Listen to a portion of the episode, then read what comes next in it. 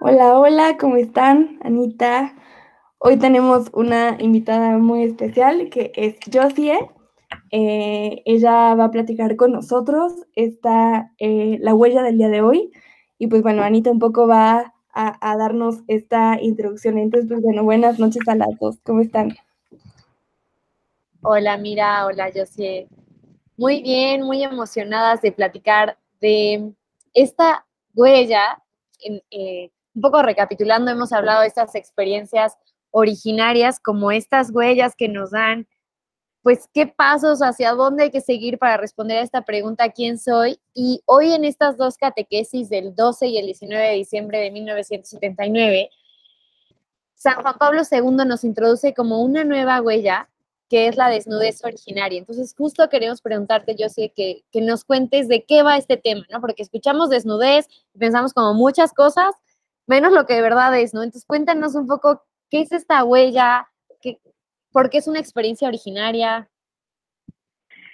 Buenísimo. Oigan, pues digo, primero gracias por la invitación y luego gracias también por invitarme a un tema que creo que es fascinante, que es este de la desnudez originaria, esta tercera experiencia del hombre originario, que a ver, conocemos a partir del texto bíblico de Génesis 2, versículo 25, ¿no? Literalmente dice el Génesis, ellos, el hombre y la mujer, estaban desnudos, pero no sentían vergüenza.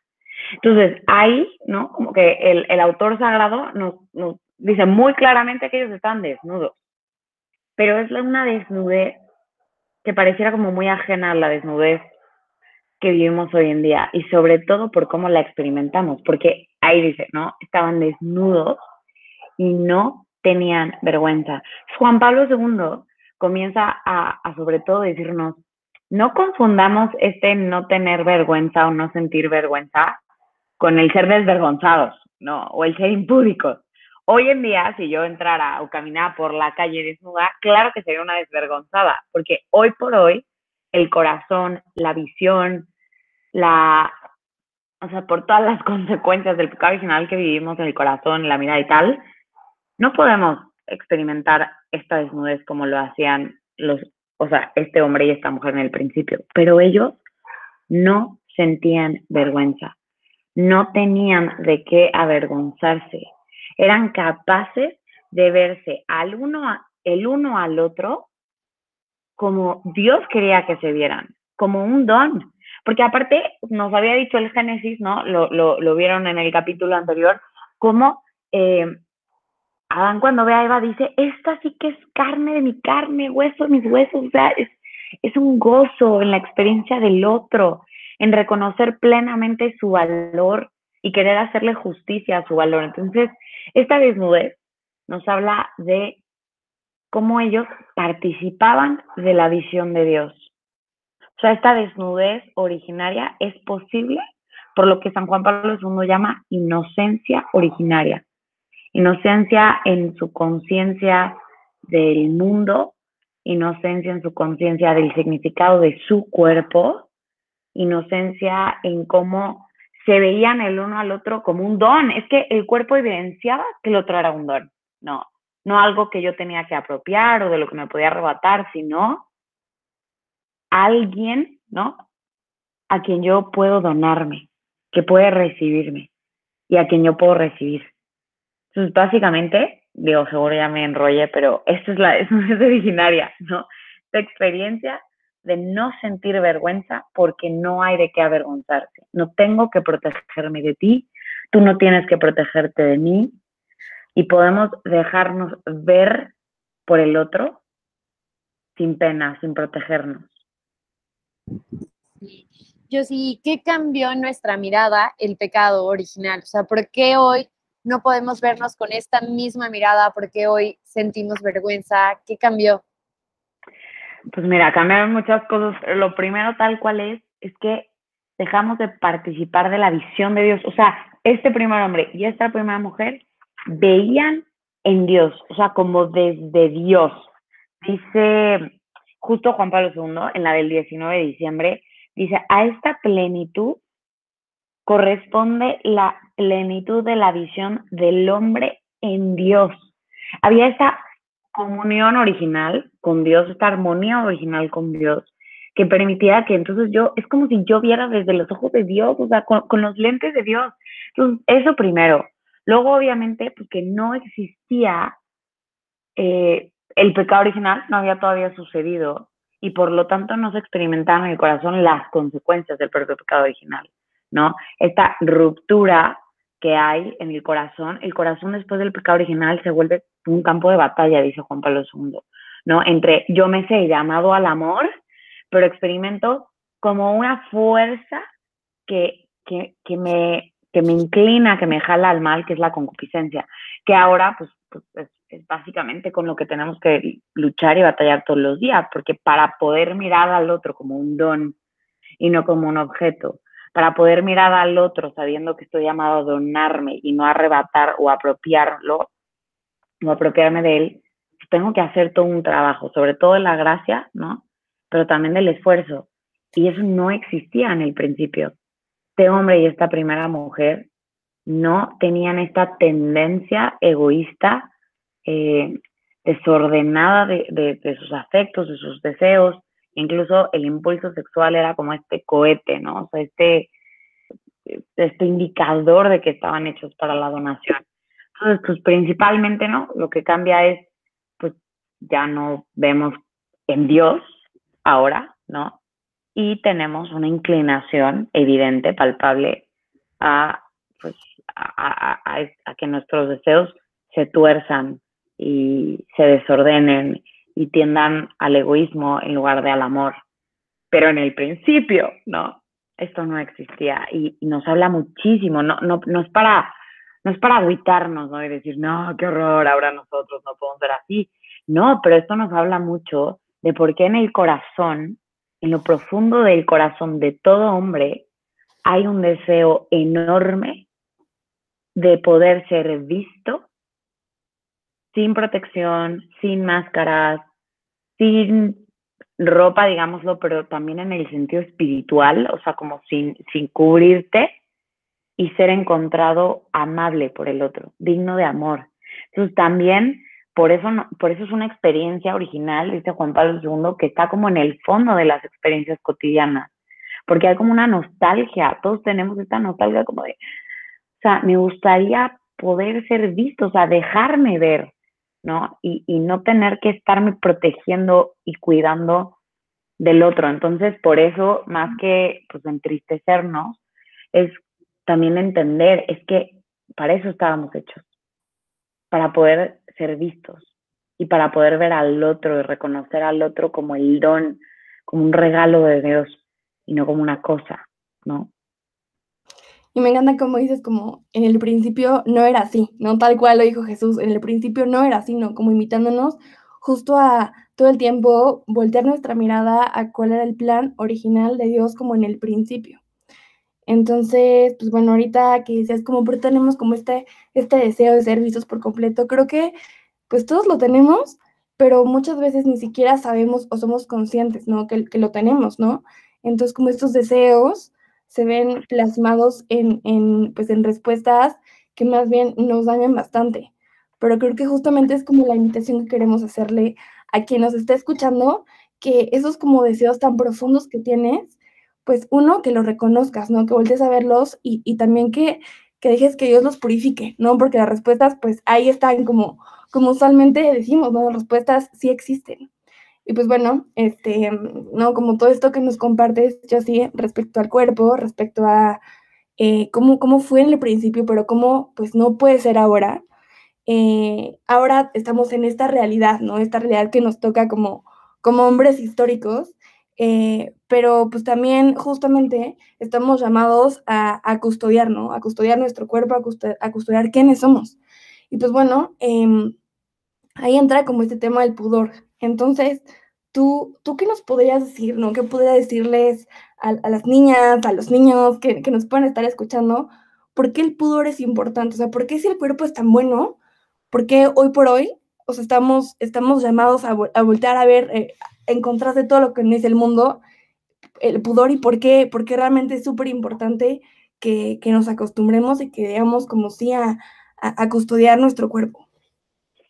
Híjole, qué buena pregunta, porque aparte siento que es como la pregunta del millón, ¿no? O sea, ¿por qué si el cuerpo es bueno? ¿Por qué si todo esto tal, no, me lo, ha, o sea, me, lo ha dado Dios y cuánto hablamos de que el cuerpo revela a la persona, bla, bla, como por qué cubrirse.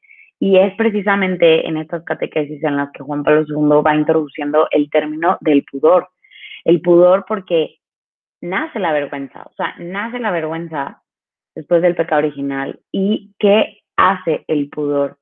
El pudor viene como una virtud, porque solemos tener como un concepto del pudor como, como esa, como, ¿no? Tu abuelita te dice que no seas muy pudorosa, no sé qué, bájate la falda y tal.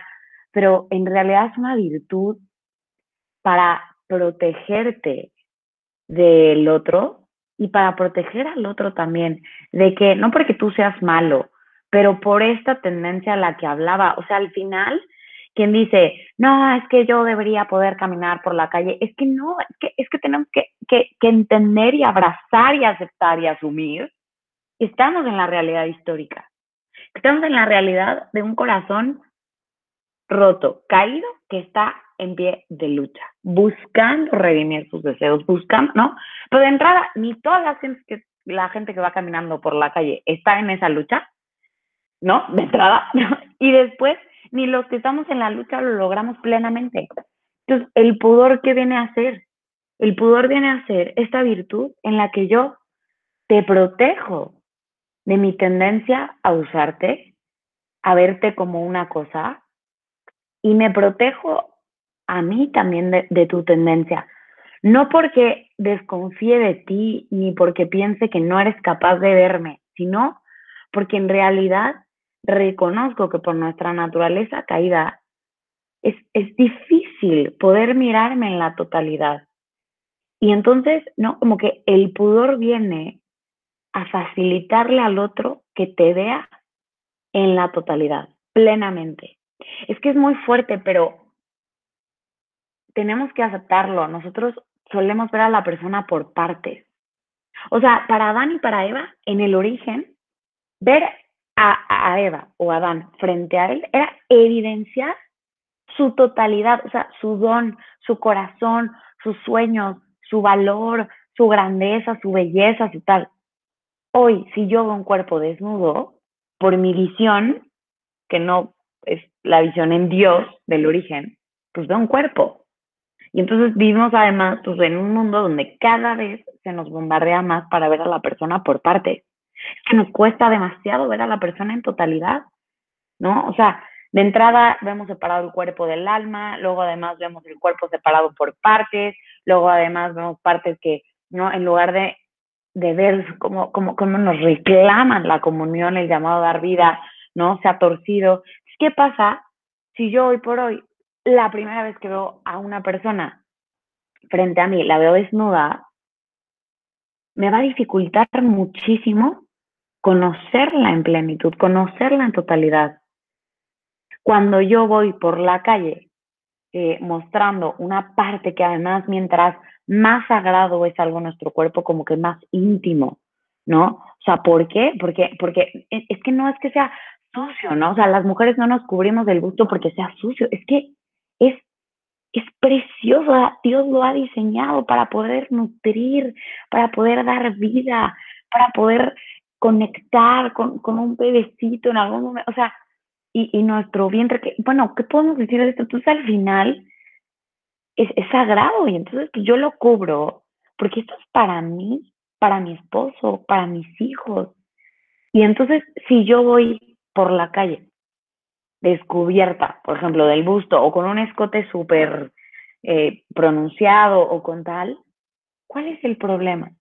De verdad el problema es le dificulto al otro mirarme en totalidad. Y el deseo más profundo de mi corazón es que me vean en totalidad. O sea, por eso es como irónico, ¿no? ¿Por qué? Porque nosotros mismos nos ponemos el pie, como quien dice. ¿Por qué? Porque yo el deseo profundo que tengo es de ser vista, yo sí. Totalmente. Mis sueños, mis anhelos, mis miedos, eso es lo que desea el corazón, porque eso es lo que permite la plena comunión. Entonces, pues, si, si yo de entrada le dificulto al otro pues poderme ver en totalidad y más bien como que más bien contribuyo a que me vea por partes o que se vean o, o se queden una parte de mí, en realidad lo que estoy saboteando es mi propio deseo de una plena comunión. Súper fuerte, pero, pero es que entiéndanme, o sea, yo lo viví, yo lo viví cuando era más pequeña, que por este deseo de ser afirmada, no, porque de hecho Juan Pablo II habla de esto, o sea, ¿qué revela el pudor? El deseo de la afirmación, pero de la afirmación real. Cuando no entiendes esto, pues buscas afirmación pensando, no, pues mientras más enseño, más me voltean a ver. Mientras más expongo, más likes tengo. Mientras más me muevo de esta forma, y lo digo yo en primera persona, porque yo así lo experimentaba.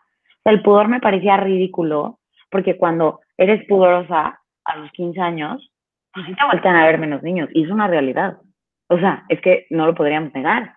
Pero el, tema aquí es, nosotros en el fondo no queremos que nos miren como ven un maniquí, como ven una película, como ven un pedazo de carne.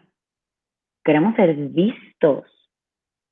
Queremos que nos vean, que nos descubran y que al descubrirnos nos encuentren valiosos, dignos de amor, de entrega, de elección. Entonces, pues yo sí de 15 años, obvio no entendía esto.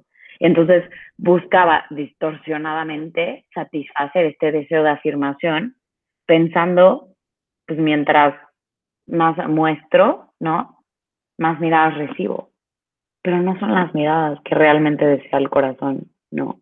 Entonces, pues por eso el pudor es tan importante, porque el pudor permite esto. De hecho, Juan Pablo II tal cual lo dice en la catequesis del 19 de diciembre, dice, el pudor es una experiencia compleja porque mientras separa a un ser humano del otro, busca al mismo tiempo un acercamiento personal entre ambos, creándoles una base y un nivel idóneos.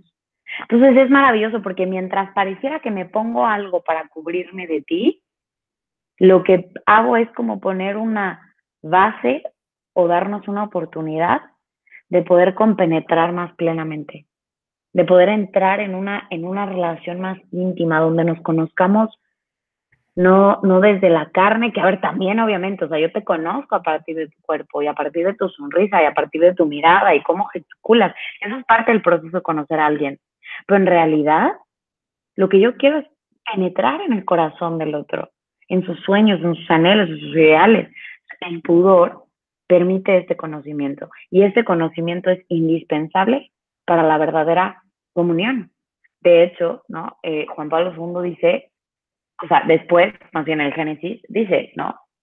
Eh, que Adán conoció a su mujer y concibió un, hijo, ¿no? Ya lo profundizaron más adelante, pero solo lo saco como alusión en este momento porque en la, de, en la, es la desnudez la que permite la plena comunión, pero una desnudez ordenada, una desnudez en este pudor, una desnudez en este contexto del que hablamos, que permite, pues yo me dejo ver por ti, tú te dejas ver por mí, en lo profundo de quién soy y en lo profundo de quién eres, y entonces podemos entrar en una plena comunión y así ser fecundos y así dar vida. Y de hecho ya por eso hablarán también más adelante, pero en este contexto Juan Pablo II habla del significado fecundo del cuerpo. Entonces, digo, ya me súper dejé ir con el pudor, pero creo que el pudor es eso que yo a mi niña de 15 años le diría, mi niña, de verdad es para que seas amada, es para que cumplas tu anhelo de ser amada. No es represión, no es rechazo, no es, o sea, es que es tan bueno tu cuerpo, es que tu cuerpo está tan llamado a revelar quién eres, que, que, cúbrelo dignamente, ¿no? Porque, porque eres, sí, tú, es para enaltecer también tu valor, ¿no?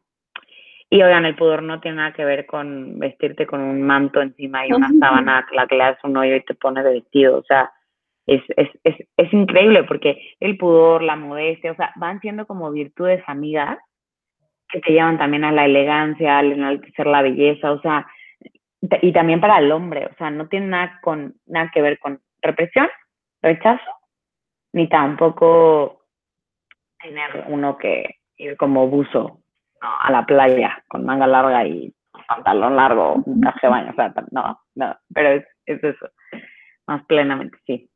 No sé, no sé si se entendió, ¿vamos bien? ¿Vamos bien? ¿Sí? No, vamos súper bien.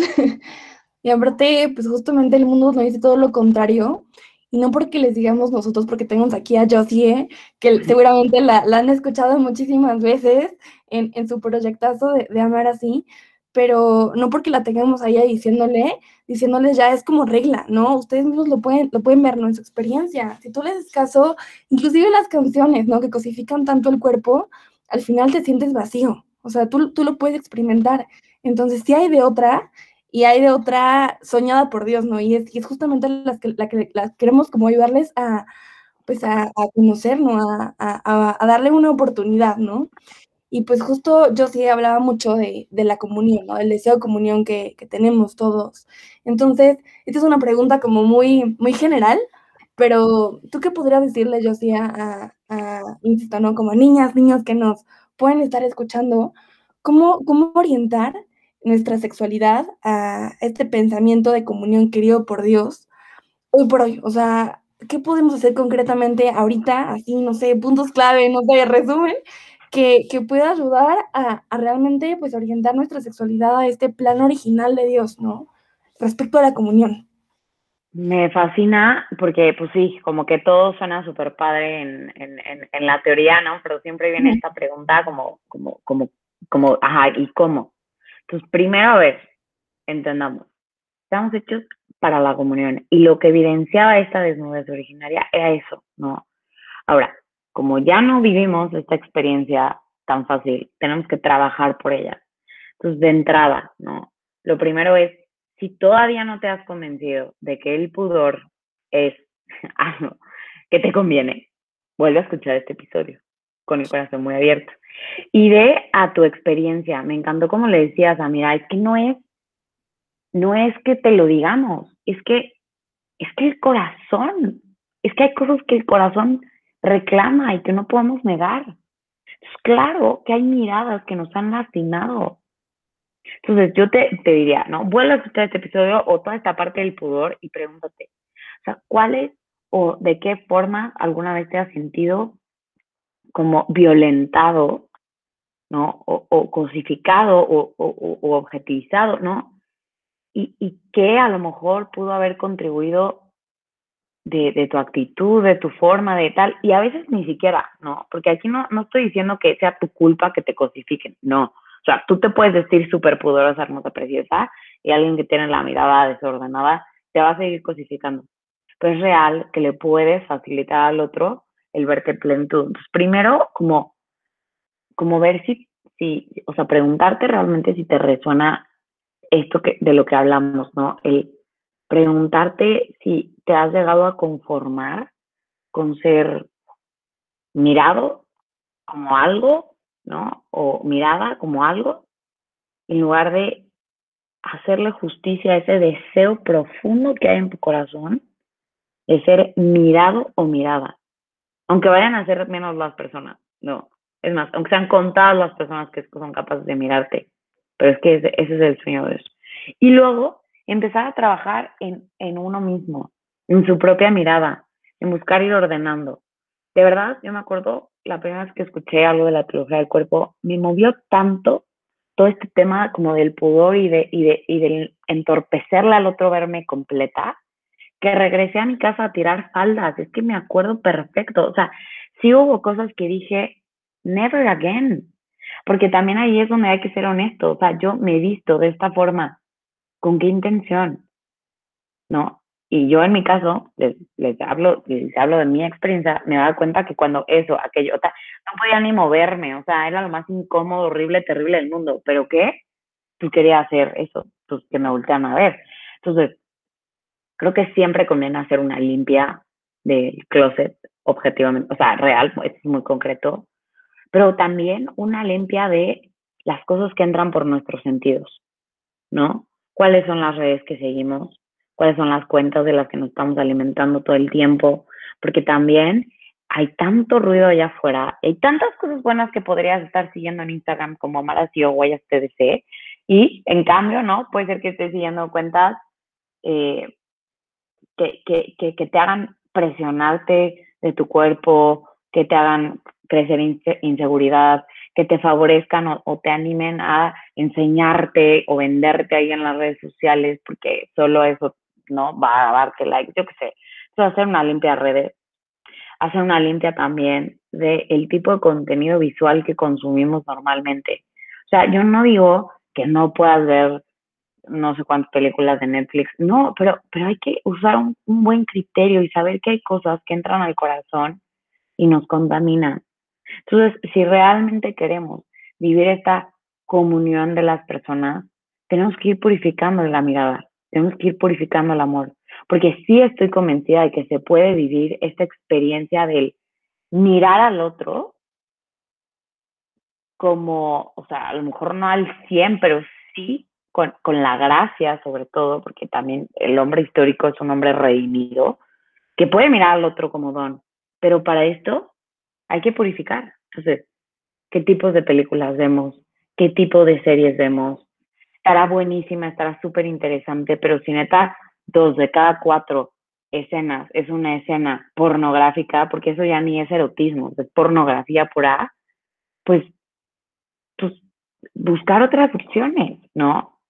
Si estoy viendo pornografía, si estoy constantemente recibiendo en grupos cosas que me bombardean, que me dificultan ver a la mujer, al hombre como un don, pues salirme.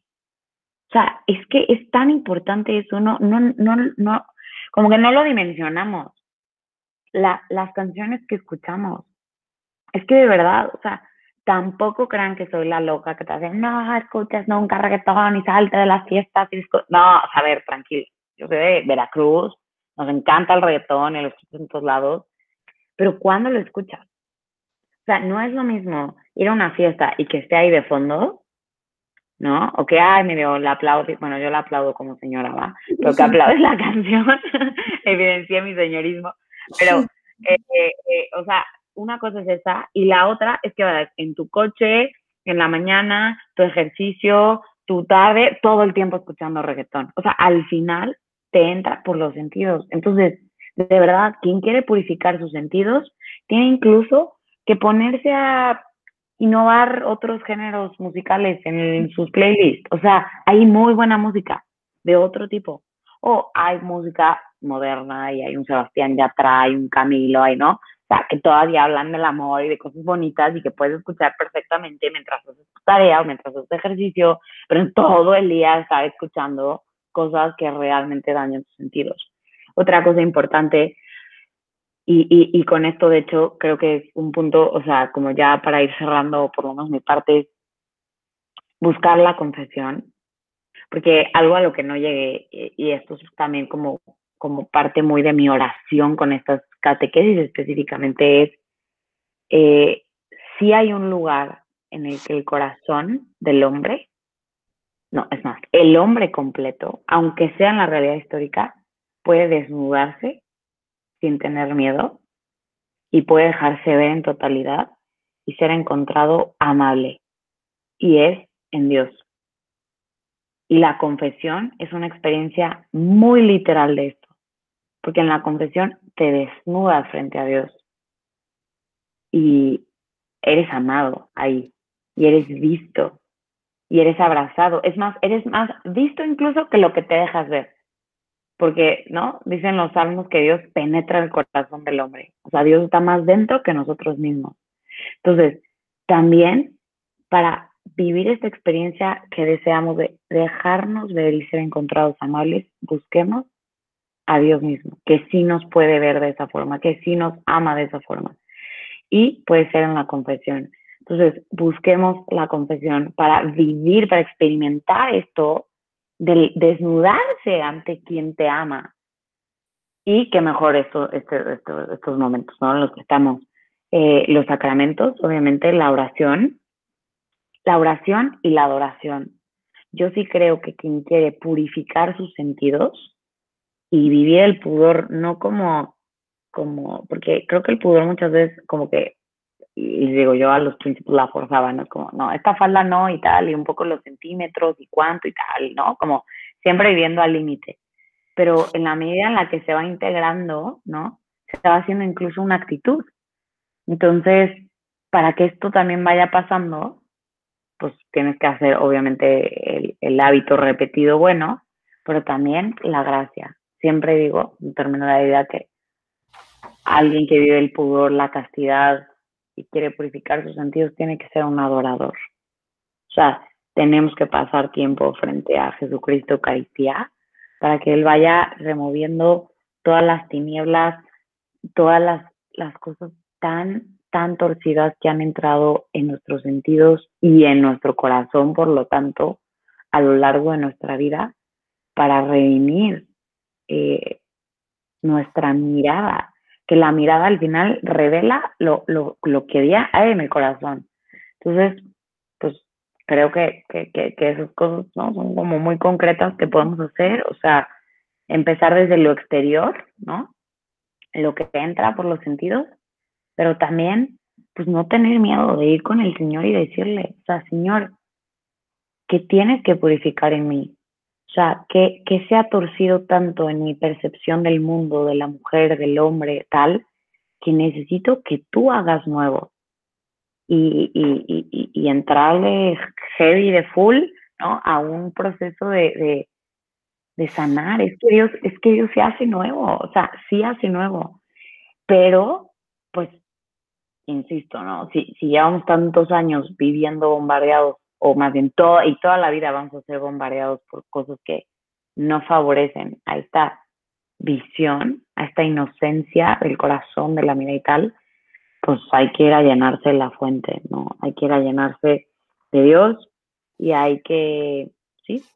Y creo que la última cosa que tiene mucho que ver con, con lo de las redes sociales es, de verdad, yo, yo animaría a todos, a hombres y mujeres, pero creo que esto las mujeres todavía nos toca un poquito más, preguntarte la próxima vez que te vistas, que, que subas una foto, como que qué estás buscando, ¿no? Esto te deja ver a ti, va a invitar al otro a conocer tu belleza, tu misterio, tu increíbilidad, si existe esa palabra, ¿no? Mm. O, o va a distraerlo con una parte de ti. Porque si la respuesta es la segunda, entonces, no le vas a hacer justicia ni al deseo de tu corazón, ni al sueño de Dios para ti, que al final lo mismo, ¿no? Digo, esto se me ocurre, no sé si ustedes quieran agregar algo más, pero sí. No, yo creo que fuiste como muy, muy, pues muy concreta, ¿no? Así como, o sea, ahorita en mi realidad del siglo XXI, ¿qué hago? Que aparte estoy con todo el tiempo, pues esto, ¿no? Y tú mencionabas, les cuento algo rapidísimo que se me viene en la cabeza, como que Dios hace nuevo todo. Justo hace rato estaba viendo la película La Pasión de Cristo y bueno, es una escena que seguramente ya conocemos con mucho, que, que Jesús le pone la, la, oreja, ¿no? Al soldado al que Pedro le corta la oreja. Entonces, o sea, imagínense, si Jesús simplemente, siendo Dios, le puso la oreja y listo, imagínate tú que dices, no, es que a lo mejor yo ya hice esto, ¿no? Yo ya, como, como Dios me va a arreglar? Pues no, o sea, Dios hace nuevo todas las cosas. Dios siempre le basta, ¿no? Nuestro, para el 100%, nuestro 1% y él hace pues el 99%. Entonces... Ay, no, sí, es que yo, de verdad, ya esa chinita me puse, pero es que yo lo, es que no me entiendo, o sea, yo, yo soy testigo, o sea, Dios virginiza, o sea, virginiza la mirada, virginiza el cuerpo, virginiza la forma de acariciar, o sea, con virginizar me refiero a eso como purificar, hacer nuevo, eh, como si no, o sea, toda esa porquería que hemos recibido y toda esa porquería, ¿no? O sea, que, que, nula nuestra vista, nuestros sentidos, eh, eh, que, que se vuelve incluso grotesco, ¿no? Es que Dios lo, lo, virginiza, lo hace nuevo, lo purifica. Y entonces, o sea, si, si tú crees que ya es muy tarde para ti poder mirar un cuerpo desnudo el día de mañana, la intimidad de la alcoba conyugal y, y, y gozarte, ¿no? Desde Dios en ella, no es tarde. O sea, no es tarde Dios lo puede hacer y sigue siendo ese sueño para, de, de Dios para ti. O sea, que tú vivas esta experiencia en la que te sepas completamente amado por Él en tu desnudez, ¿no? O sea, sin máscara, pero también en la que puedas dejarte ver por los otros, sabiendo, sabiéndote ese don y poder mirar a los otros reconociéndolos como ese don. Sea, regresé a lo mismo, pues que de verdad lo decía así, o sea, es que sí es verdad, o sea, sí es verdad, ¿no? Y ese camino puede empezar hoy, no importa dónde hayas estado, o sea, qué hayas hecho, qué has vivido, cuánta pornografía has consumido, o sea, es que de verdad no importa, o sea, a, Dios le basta este, este querer y no se, resiste, no se resiste ante un corazón que quiere sanar y que quiere purificar, o sea, no, no, no puede Dios con eso, o sea, tiene que, que sanar. Entonces, pues sí, ánimo, ánimo. Y yo creo que queremos cerrar, cerrar este, este episodio, que la verdad es que ha sido muy rico escuchar a Josie, que invitándolos a que seamos rebeldes. O sea, ahorita justamente esta es la rebeldía, ¿no? La rebeldía es cuestionar, ¿no? Lo que, lo que consumimos, lo que vemos, lo que nos dicen por todas partes. ¿Seguros? O sea, seguro, seguros eso, eso nos llena. O más bien como poner una pausa y decir, a ver, es que no, o sea, yo tengo cabeza y, y, yo, y yo puedo, ¿no? Elegir otras cosas. Y pues bueno, esto es lo que les queremos proponer, que seamos rebeldes y que aquí están, no, eh, no con nosotras, con Dios, con están las respuestas y pues respuestas que, que nos llenan. Entonces, pues yo sí, muchísimas gracias por, por habernos acompañado el día de hoy. Eh, pues bueno, yo sí, ella seguramente, como dije hace rato, la, han escuchado, pero pues ella justamente se dedica a compartir eh, pues el mensaje de la teología del cuerpo y muchas otras cosas, y es practitioner también. la, he escuchado varias veces, le, le, encanta, entonces creo que pues todo es como, es como un círculo, ¿no? un círculo de, de, gracia, ¿no? Que cuando tú te acercas dices, es que también me falta esto y esto y esto, así como, así como lo contrario te va jalando, también pues también la vida de gracia te va jalando, entonces pues también los invitamos a que, a que escuchen a Yo Siento lo que seguramente les puede decir en otros, en otros espacios y pues muchas gracias. Gracias a ustedes, oigan, un abrazo.